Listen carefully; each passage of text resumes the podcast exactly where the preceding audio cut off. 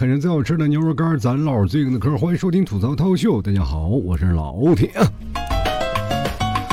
这马上就快过年了，这一年过的时间是真的快，转眼间咱又来到了二零二四年了。这过年特别有意思，这以前过年不让放炮，人都说了，爆竹一响什么去一岁，是不是？那以后呢？如果孩子，我就像我儿子，如果要问我爸爸为什么放爆竹会去一岁呢？什么意思呢？我就说这是流传了五千年的违法行为啊！你这一爆竹爆掉一岁了，又长一岁，那如果你要放炮，那可能会被抓起来。当然，今年会好，我觉得今年可能会把放炮这事放开，反正是大家嘛，自己反正是放了，只要没人举报就行。各位放炮的时候离家里都远点就离别人玻璃远点离稍微远一点，不要是集中在一起炸人家玻璃。我觉得这个事情谁都是举报，这确实难受。叮铃咣啷，叮啷，尤其是很多的，我那时候住楼房啊，从楼上就从那个阳台上往下放，那炸的我们家玻璃叮铃咣啷，叮啷。你说你不找他理论去？你要不去下面去放啊，远一点，你别懒得就在家里放，那家伙那谁受得了，对不对？下面如果有人过的话，咔，没还没怎么回事呢，头被烫了一下。我记得有一年我们过年在家里放那种大礼花，放着哐哐哐哐放着放着放着，可能地不平啊，就倒了。哎呦我的妈呀！我们正好在那个胡同口里，特别小的一个空间，就只能抱着头等着挨炸。跑是跑不了了，抱着头在那还要偷偷的看着炮。小的时候我们也经常拿那个什么叫轰天雷，就拿它当枪使，挨个炸。要不然说大年初一才让穿新衣服，大年三十不让穿，为什么呢？就是晚上要放炮的时候一炸一个窟窿，你知道吗？马上过年回家了啊，大家现在在外面工作的时候也没什么心情啊，都琢磨着看什么时候开始回呀？我要回家啊！我要抓紧时间开始。现在以前的日子咱们就按天过，现在咱们开始按秒了，就开始这这每天过一秒呢，就开始读数了。什么时候能回家？回家的路上该怎么走？火车票抢到了没有啊？这时候开始研究回家大计了。那回的时候呢，也应该去琢磨琢磨，各位朋友，看看你们自己的身体有没有瘦下来，有没有吃牛肝减肥啊？各位，现在你要想减肥还能来得及，当然并不是说你减肥回去能特别好看，最主要的原因回去吃上那么几天饭，你回来还要胖，你知道吗？每逢佳节胖三斤，你说你现在就不减肥，等你再回家再过去再胖一圈回来，我告诉你更没人要了。当然了，各位朋友可以选择另一种瘦的方式，吃完牛肉干多听听我节目，每次看多多听一下，你就每天过来见见我，就过来偷偷看看我，或者偷偷听我节目都行。毕竟有一句话说得好嘛，叫做日渐消瘦。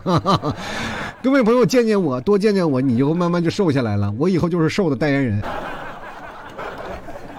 你不用去想那什么过年穿很好看的衣服。现在很多的朋友看好看的衣服都从哪里？都从网上看那些有什么有趣的穿搭，尤其是现在时尚博主看他们怎么穿搭，怎么穿的衣服，什么这这种色系那个色系，什么风，什么欧美风，什么日系风、韩系风，各种的风刮过来刮过去。但是你总结出来一点，你们有没有发现，所有的总结就只有一点：只要你瘦，穿什么都好看，对不对？各位，如果你稍微胖一点，说实话，对于你来说，穿啥都一样。就比如说有一些牌子，各位朋友可以搜一搜。就比如说咱们那个郭班主郭德纲先生穿那些名牌，大家可以搜一下。我们要知道，人生有很多的事情，我们是需要自己去思考、自己去理解的。人生在世，知道自己要什么，那是什么？那是一种本能。那么知道不要什么呢？那是一种智慧。那知道要不起的是什么？那是斗地主时候需要的技巧。现在各位朋友就要开始科普了，开始准备了。过年的时候肯定小打小闹就开始了，什么炸金花呀，什么斗地主，什么打麻将呀，现在就开始攻略走起来了。每到过年的时候，家里一家人开始各种输出，什么打麻将呀。我到现在这么大岁数了，我从来不上桌打麻将，什么打扑克这些我都不喜欢。因为第一开始费脑子，第二确实是兜里没什么钱。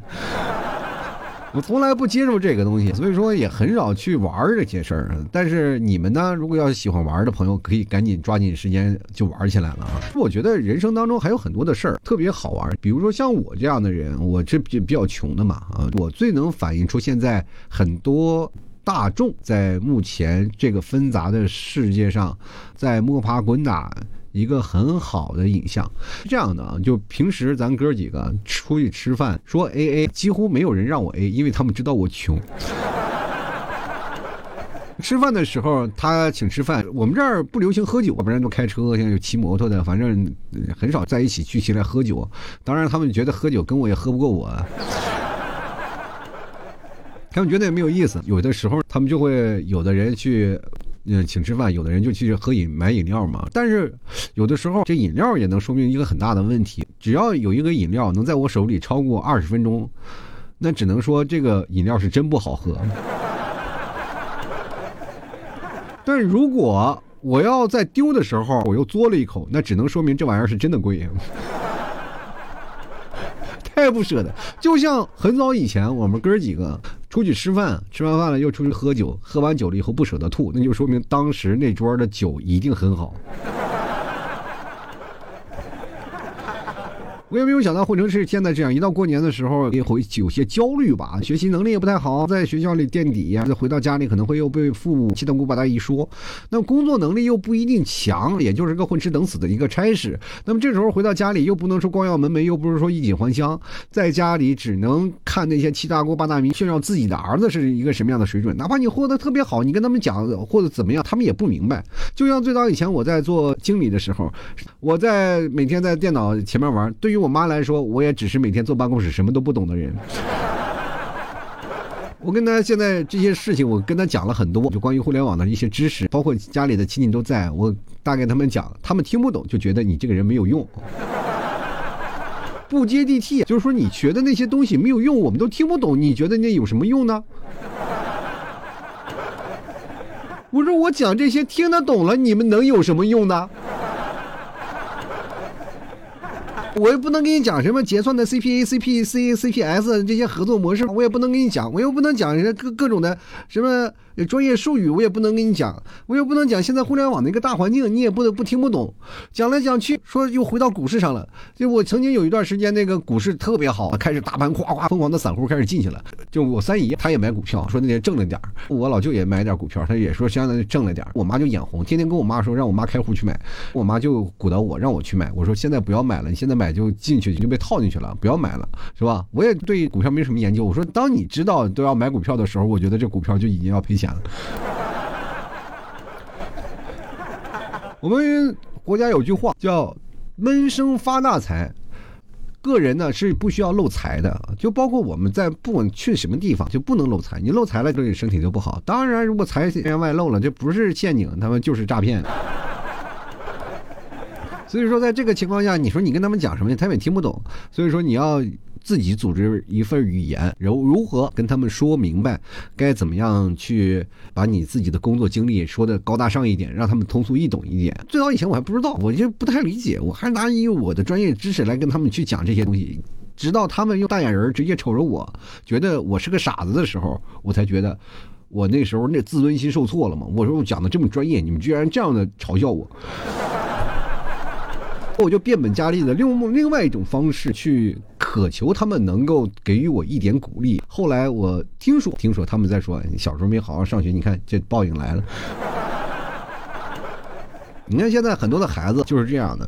我们那一段时间，我们工作几乎都用手机，都用电脑。对于父母来说，你不要再搞这些了。那个时候过年回家也要加班的嘛，不要再搞这些了，赶紧回去睡觉，不要天天玩电脑玩手机。我说我在工作，玩工作什么呀？工作。不理解，你知道吗？这没有办法，就像现在的孩子一样，呃，很多的爸爸妈妈说：“哎呀，你你要是把打游戏的劲儿放在学习上就好了。你现在学习肯定也很好，但是很多的爸妈不理解的一点是，你的孩子可能是在打游戏，但是他游戏打的不一定好。你以为打的游戏很好的人多吗？那没准他就是被骂小学生的那个。”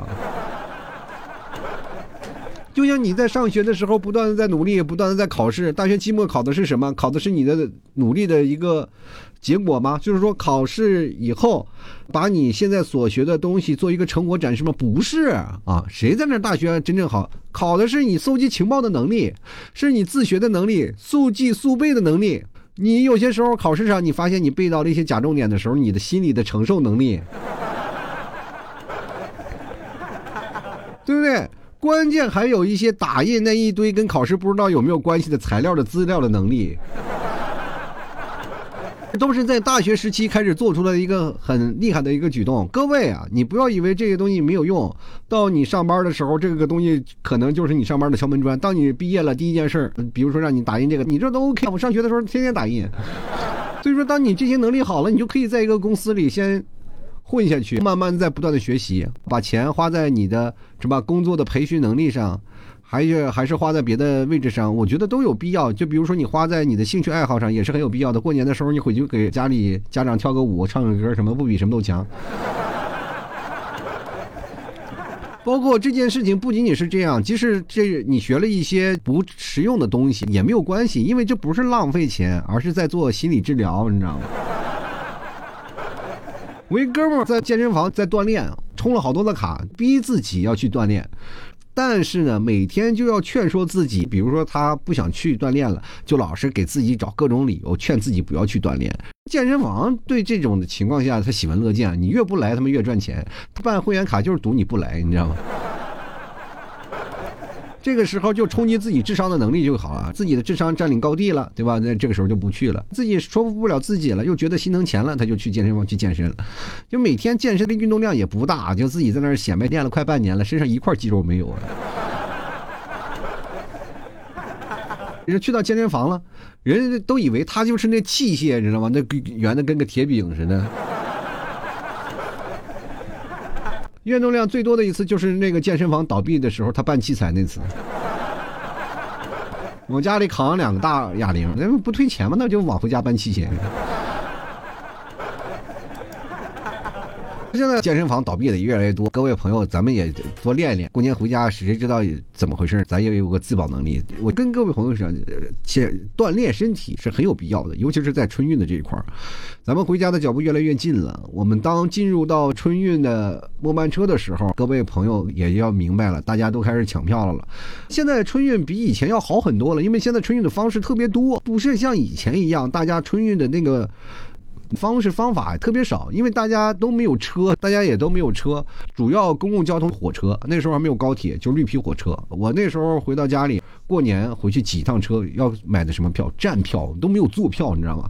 一个火车挤满了人，我就站一宿。我那时候当时带了三四个孩子，不是说就跟我差不多差不多大的，但是他们相对来说比较就比较内向，也不敢说什么，就坐在那个走廊里。呃，像样，我就在那站着，给他们一个个占座，站站好座，让他们过来先坐着再走。我就每天站，每天跑，每天站，每天跑，这样来来来回来去的就。占座，你知道绝大多数人都买无座，军人没有办法，坐那趟火车这样，啊，两天两夜。我那个时候要草原列嘛，从上海到呼和浩特那个车，挤的呀！我给你大家讲，最难受的就是上厕所呀。你知道你要上厕所的时候，你会出现一个什么情况呢？上厕所了，你座可能就没了。但这个时候呢，你上厕所了，你还要排队，你还要挤人。从这个人身上要跨过去一点点的，你连迈步都没有。但是我觉得这个最神奇的一点就是这么多人，你连上厕所你都挤不进去，但是列车员就能推着他那个小车到处卖矿泉水，我都很奇怪。我感觉当时他推的不是一个拉着拉满了食物的小车，那就是一个巨型的坦克，你知道吗？压扁所有在前的之敌，一边在那喊卖矿泉水让一让让一让，卖矿泉水让一让让一让，卖矿泉水他就不管让不让，就听听过一声哀嚎，你压我脚了啊，让一让让一让让一让。春运的时候，我们也要在道路当中有很多的好玩的事儿，比如说有些很多有意思的过程、有意思的事儿。我记得有一次春运的时候，我们我上了火车，我什么都没有带，你知道吗？我什么都没有带，也没有带吃的。像现在很多的孩子带吃的，我们没有带。那个火车是走一站要停一站，他到了那个地方他会停，停完了以后他会让一些车，就比如说快的车，你要坐的慢车就会让快车。到了站点就开始下那个月台的时候，都有很多的人去卖。去买东西。我当时就去那儿，到这个地方买个扒鸡，到那地方买个吃的，买个小笼包，到那个地方。比如说，我们那个时候一定要，嗯，会路过山东的嘛。山东很多地方的名食特产我都买过。你只要在那里。就最早以前火车还会打开玻璃的时候呢，那更方便了，就把玻璃打开，你连下去都不用下去。但是绝大多数人还会下去休息休息，半个小时，在外面吃个饭，就在月台上吃饭，吃完饭再回去上火车，特别有意思的一件事。春运现在有很多种方式，大家都开始坐飞机了，对吧？坐飞机或者是坐高铁，高铁现在也比较多啊，虽然说贵一点，但是它速度很快，拉近了回家的一个距离。比如说我现在今年我过年是要回杭州的，不是要回内蒙的。所以说，各位朋友，买牛肉干得抓紧了。过年前一定要多买点牛肉干，要不然我回内蒙发不了，我就。我总不能回到家里，我扛一箱牛肉干回去吧？现在很多的人回到家里都有私家车了嘛，可能开会开车回去。我记得每年春运的过程当中，有一部分在广东那边，可能天气相对比较暖和一点，就很多的广东、广西这部分人，他们都会骑着摩托回家，也就是每年都会有一次盛会，叫做摩托大军返乡过年。当然也会出了很多事儿。当然你会看感觉到一点，不管有再大的风浪、再大的风雨，我们都会选择回到家里，因为抢不到票，所以说还是会骑摩托车。远跨千里也要回到家过年，是一件很幸福的事儿。那我就不能。你是说老 T，你不是也骑摩托车吗？但我不能骑摩托车回家过年。就是首先有一点，为什么呢？就是太冷了。如果我但凡我路过北京那一块儿，我再往过走，都零下二十多度。在火车上有很多好玩的事儿，你又可以分享很多的事儿。我不知道为什么现在是坐高铁、坐飞机也好，都会形成一种什么样的一个反差？大家都喜欢一个比较安静的事儿。就比如说有人在大声说话了，都不可能。过去的春运的火车不要太热闹，大家哗哗各种的，你听见就过去我们在上课的时候，老师管不住孩子在下面哇哇吵那种感觉，一直在呼呼啸啸、呼呼啸啸，这边嗑瓜子那边喝酒，那边划拳。特别好，来来的很多的人，他们都有非常好的一个凝结力。大家在车厢里说说笑笑，聊聊天，热热闹闹，从此能认识很多的好朋友，也很还有很多忘年交。也同样能在火车上能知道很多的事儿，大家能彼此了解。而且过去的火车跟现在绿皮火车，我觉得大家我真的建议去坐一坐，因为绿皮火车是对座的，这边三个人，那边三个人，中间一张桌子，大家彼此见面脸对脸，你不说话就很尴尬，对不对？但是你就坐在那里，他们有个暗号，就比如说像你坐绿皮火车的时候，你要，呃，想要，呃，说话的时候就会有暗号，就你必须盯着他，他盯着发毛的时候就说：“哎，你好。”开场特别的生硬，但是特别的有效果啊！彼此之间聊天，比如说我们几个打熟了，因为绿皮火车是六个座嘛，这边三个人，这边三个人，中间地上还躺着一两个。就人多的时候是这样的，如果说有的时候啊几个人坐在一起，我们就会聊天聊完天了会有新来的人加入进来，我们还会继续聊，就把这些事儿彼此各种聊聊的特别开心。一路上都是有人走，有人下，再有人上来，再填补这个小团体的一个位置。每一个座位当中就是一个团体，有说有笑。嗯，二十来个小时就过去了，挺有意思的。所以说坐过去的火车挺有意思。你看现在坐高铁、坐飞机也好，都没有人说话了，几乎很少有交流。你说你交流一下很简单，你跟别人聊聊天很开心。但是大家现在不知道为什么都普遍是社恐，或者跟你聊天会觉得很麻烦，所以说彼此之间就很少有聊了。我觉得年轻的时候反而很开心，只要到春运的时候，哪怕人再多，哪怕人再挤，哪怕你再累，但是身边有人跟你陪着聊天，你反而觉得没有问题。现在告诉你，姐妹，春节你回到家，姐妹全靠自己，对吧？一个个干什么？耳机不离身，都是说你想跟他聊天，你还得先摘他耳机，对不对？你所以说，每个人都是戴着耳机，要带着 pad，带着电脑，有的人忙着工作，忙着各种，反正是你到时候想找人说闲话，就特别有意思，感觉所有的人都在忙，只有你一个闲人。我们知道，像我这种人，我是受不了孤单的。你让我干什么？坐火车坐那几个小时，啥话不说，就是很难受。所以说，各位，我们在过年回家的时候，肯定很多人会有不同的交通工具。我这个人，我不愿意坐车，但是我开车可以。我坐车如果坐时间长了，我很难受。因为第一，我坐车的时候不能玩手机，我也不能看电脑，因为我会晕车，你知道吗？当然了，各位如果坐火车，就提前准备一些喜欢的书、音乐啊、电影啊或者游戏什么的都可以。我不知道你们有没有经历过这个事儿，我不知道是不是只有我是个体这样形成这样的一个事儿。就比如说，我平时也爱打游戏的话，我就会在平时打游戏打的特别开心，有时候甚至是打一通宵都有，或者看书、看小说，或者看一些有意思的一个散文，我有时候看入迷了，我一宿一宿的看，那个时候必须把它看完。但只要你上了火车，你就看不下去，游戏也玩不上，就在那儿很难受，就哎呀，不管干什么也也玩不了。所以说，这个过程我不知道各位朋友是不是跟我一样。呃，我经历过，比如说看个电影，咱电看电影最直观的，电脑上我们提前下好电影，在火车上看，看不下去啊。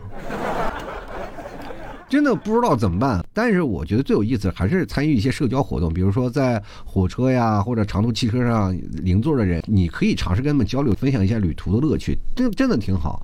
有的时候你走到不同的城市、不同的一个地点的时候，都有周边的人会给你介绍周边的景点。我记得仍然记得有一次我去深圳的时候，坐那个火车，路呃路过应该是赣州那一边，因为南方和这个。北方它的差异很大嘛，你到了那边，我那时候刚去，不太了解那个地方，看到很多的村里就在这山中间，特别古古古风那种建筑，就特别突兀。然后就会有人给我介绍说，这是个将军村，虽然这个村子小，但是出过多少位将军，怎么样怎么样，自古以来怎么，特别有意思。我到现在仍然记得那哥们儿坐在，应该他是在第一排的，坐在那里，他是从江西南昌上的车，到赣州下，这个哥们儿穿一个衬衫，穿一个人字拖。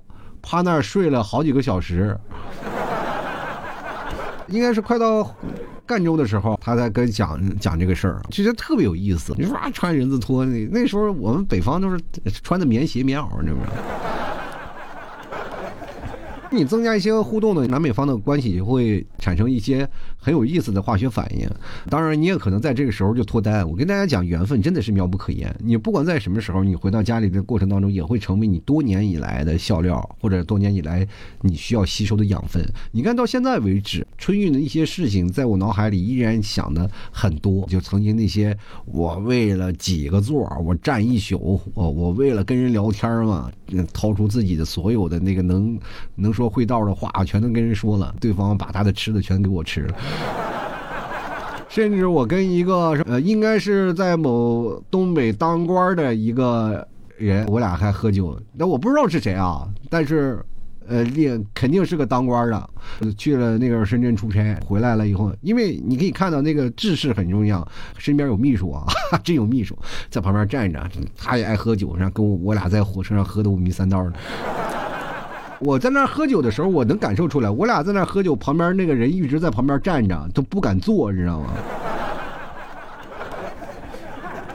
叫什么小张啊？不知道什么，他就一直在旁边伺候着。他女儿在旁边坐着，坐的很端庄。他只笑不说话，全是老头一人说。让小张上去拿，小张就上去咔掏掏完了，把那个酒拿出来喝。因为那个时候是什么？我买了一瓶酒，我买了瓶二锅头，买了瓶二锅头。我坐在火车上，因为我俩我坐在下铺嘛，我在站那喝喝一口，喝一口我就我就说这个酒可能是假的。当时二锅头我说这酒怎么这么味儿？那时候我有酒瘾啊，而且正是能喝的时候。那那老头拿过来，咔尝一口，直接就给扔垃圾桶里，假的。我说我喝也是假的，但是他妈，我那时候还花钱买的呀，哎呀，还花的稍微高价的钱买的，因为我提前我买了好多酒，因为我在火车上睡不着，我提前买了大概两瓶到三瓶二锅头，但是都喝完了，没有想到什么上车还没多久全喝完了。那老头那天晚上就关注我自己在那一个人喝酒，老头说晚上就。不打扰我了。第二天白天的时候，结果我出去买酒的时候喝了一口，老头来劲了，他自己直接夺过来就喝了一口，说这假的，就扔了，就给直接帮我扔了。接着呢，小张去拿，就是拿了两瓶什么烧刀子。我说我这从他说从这儿带到深圳，从深圳又带回来的，自己专门留着喝的。你说有一一瓶这什么南方的曲酒，他说不好喝，咱就喝这个。估计我的那个是五粮液龟酒那种的。其实我当时想让喝那个，但是人老头你尝尝我东北酒，我们俩就开始喝，我俩一人一瓶。老厉害了。我那时候感觉聊的也很嗨，但是具体过程就聊什么事儿我记不住了。大概是聊我在干什么呢？我是我说我在深圳做做什么呢？我跟他聊聊我的工作呀，他们就很好奇。我估计那时候也是稍微的理了解了，我不知道有没有从我嘴里说一些不好的事儿。如果因为我说的不好的事儿，可能吧被人举呃或者是被人收拾了，那那不关我的事儿啊。我这人特别实事求是啊。就比如说，在这个过程当中，大家可以把寒假作业、暑假作业写一写，反正是在家里能多玩一点时间，都多玩点时间，让在火车上或者在旅途当中的这件事情，把你所有现在能处理的东西处理一下。就比如说你工作能在这把火车上能处理的，就咱就处理了。回到家里，咱能好好好玩两天。当然了，大家久坐也很难受，起来也要运动运动，下去溜达溜达。现在高铁，我跟大家讲，太快了，这门还刚开一下，就赶紧往上走。所以说，各位下去溜达的时候，不要溜得太远，别把你丢了啊。当然，回到家里也出现很多的，可能会出现一些插曲。你提前制定好的行程计划，会因为一些原因和取消。就比如说，你哪怕如果有有人第一站能到的话啊，那是可以的。但有的人往往是第一站。第一站到不了了，就比如说你第二站的票，我们需要中转一下，但是第一站出发不了，你这个时候就搞得你第二站就也要取消，或你要重新开始，你又抢不到票，这个时候就很纠结，你该怎么回家？所以说，你制定计划永远有一个 play A、play B，永远是有两个计划在那行驶。所以说，当你如果说实在不行，你就用 B 计划开始你的出发，一定要沉着冷静，保持一个良好的心态，还没走呢就崩了。就像那个。人在囧途那个时候，徐峥和王宝强拍的。你走到路上是吧？哎，总有各种的方法能让你回到家里，是吧？坐不了飞机，咱坐火车；坐不了火车，咱开车。反正各种地方你总是能回到家里。所以说，各位还是要保持良好心态。我昨天我看到有一个说是要回了，从那个哪儿回，呃，从上海回哪儿去？回北京嘛？从上海去北京要徒步走的，我的天！所以，我相信各位朋友也是，不管旅途多么艰难，你只要保持乐观的心态是非常重要的。你尝试以积极的态度去保持这段旅程，相信一切都会很顺利。所以说，各位朋友一定要保持好自己的事情，哪怕你有很多不确定的因素，也要沉着冷静把这个事情解决。现在还是相对来方便来了，不像我们那时候什么都没有，现在有手机了。就可以查到可以回家的方式。如果是你要在南方的地，包括你坐公交可能都能坐回去，但是内蒙我坐不回去。特别羡慕那些能坐公交回家的人，你知道吗？有的人是真的可以啊，就比如说从这儿坐到北京，真的有人试过，从上海一直坐公交坐到北京的人也有。那我这儿不行，我这儿坐走坐不了。哎，各位如果有时间的话，你可以尝试坐公交回去。你觉得好玩对吧？真的，你每天坐公交，你回到家里，你哎，你觉得也挺有意思，你还花费的钱还少，稍微有点绕啊。现在因为手机比较方便了啊，大家可以各种跑各种闹，只不过时间花费的稍微时间久一点。当然了，现在学生如果要不着急的话，真的可以坐着公交回去，也可以坐船啊，可以绕一绕呀，或者去别的地方玩一玩再绕回去。反正曲线救国的事情特别多，我经常会从那边，比如说。天津转完，我去北京转，北京转完去呼和浩特转，呼和浩特又转不了，我有时候还甚至跑到西安去转去，反正各种地方那都中转。这呃，主要突出就一个便宜，经济实惠。实在是飞机不行，坐火车；火车不行，坐干什么？每次我回到家里，我今年不知道为什么，每年我回到家的时候，坐飞机是要比坐火车便宜的，但是今年就不行了啊！今年必须要坐火车了，因为有一个孩子，你知道吗？所以说带孩子就只能坐高铁了。要是人家孩子如果要不买票的话，还是坐飞机划算。真的特别有意思。呃，老替回那内蒙也是要飞来飞去，你要坐火车，我们那儿没有火车。说多尴尬呀，到现在还没修通，那只有一趟火车到新奥特的，但那就等于你绕了一大弯了，跑到那个方向，跑到呃西方，再从西方往东方跑，我就觉得这个这是有点南辕北辙了。所以说，我离我们家最近的就是北京，所以说我还是先到北京，再从北京辗转过张家口，再回内蒙，只能是这样的一套路数了。不管怎么说，今年我是要回家过年了，因为我到现在为止听我节目的老听众也知道，我大概四五年没回家过年了，这不管。旅途有多么艰难，还是回家过个年特别爽。因为你看，在这儿南方过年相对来说比较单调，大家只能是出去玩，在家没有过年的气氛。但是你要是回到内蒙，那过年的气氛那就不一样了，大家都欢天喜地、热热闹闹，一家人吃饭聚齐在一起，开开心心，这才是回家过年最有意思的事儿。所以说。过年就要热闹，大家也都是上了年纪，我不要图着年轻，是不是我要在外头过年。但是我劝劝各位，还是有钱没钱，咱回家过年，开开心心，快快乐乐。咱春运买票难，难于上青天。你抢了那么多次，抢那么多次，但是你想想，你曾没曾经在某个双十一、六幺八在那儿抢那打折的事儿？你们手速也不慢，所以说各位朋友，这个时候要锻炼起来了，你多年练就的手速就要强起来了。好了，们吐槽说百态，幽默面对人生，啃着最好吃的牛肉干，咱唠最硬的嗑。喜欢老 T 的朋友，别忘了买斤牛肉干，赶紧现在。买牛肉干支持一下，最近年终了，这咱们也要有一些活动，各位朋友可以多多支持。买牛肉干，各位朋友可以来到老 T 店铺吐槽脱口秀，在某宝里你搜索店铺吐槽脱口秀就可以找到我的店铺了，一定要搜索店铺。当然也可以搜索宝贝名称叫老 T 家特产牛肉干，你可以看一下啊，有个吐槽 T 的商标，那就是老 T 家的牛肉干。希望各位朋友多多支持一下，同样也可以找我对象暗号吐槽社会百态，我会回复幽默面对人生。当然，各位朋友想加我地球号的朋友也可以拼音。老 T 二零一二，我的各位朋友看看朋友圈，最近年终了有什么活动，我都会发发朋友圈跟各位朋友说的啊，关注一下。当然，我也会发一些我比较帅一点的照片，想目睹我真容的人可以过来瞧一瞧。当然了，我不会发正脸的，我永远都是侧脸。